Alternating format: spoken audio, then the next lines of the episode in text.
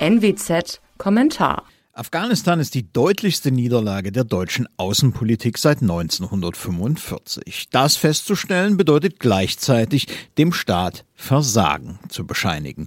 Der Fisch stinkt ja bekanntlich immer vom Kopfe her. In diesem Fall betrifft es die staatlichen Institutionen, die unmittelbar in der Verantwortung stehen.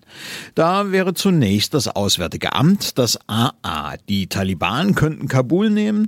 Minister Heiko Maas von der SPD wollte noch im Frühjahr nichts davon wissen. Da fragt man sich schon, warum der Steuerzahler eigentlich jedes Jahr mehr als sechs Milliarden Euro für das Auswärtige Amt springen lässt.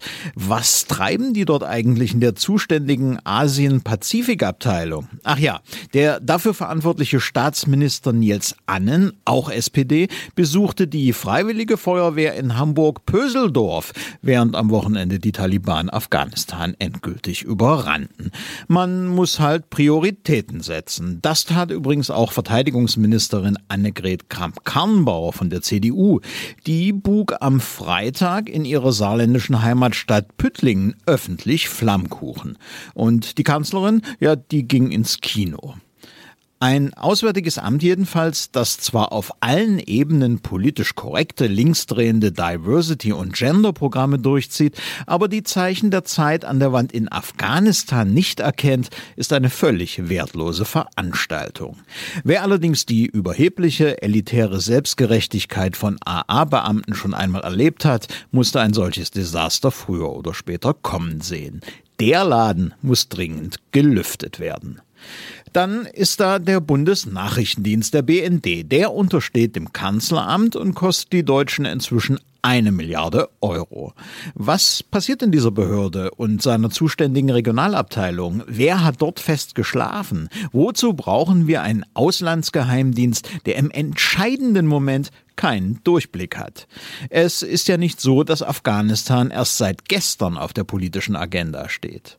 Wenigstens ein bisschen nachrichtendienstliches Know-how hätte sich in den vergangenen 20 Jahren ja ansammeln müssen. Dabei hätte es schon gereicht, einmal afghanische Emigranten in Deutschland vor einem x-beliebigen Bahnhof nach dem Zustand der Regierungsarmee und der Regierung Ghani zu befragen. Diese Berichte waren immer mehr als deutlich.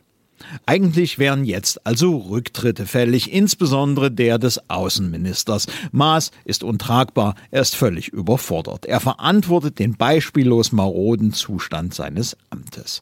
Aber Rücktritte von Politikern sind dieser Tage aus der Mode gekommen. Maas wurstelt also weiter. Das erinnert an den Wirecard-Skandal, den der zuständige Minister, SPD-Kanzlerkandidat Olaf Scholz, auch einfach ausgesessen hat.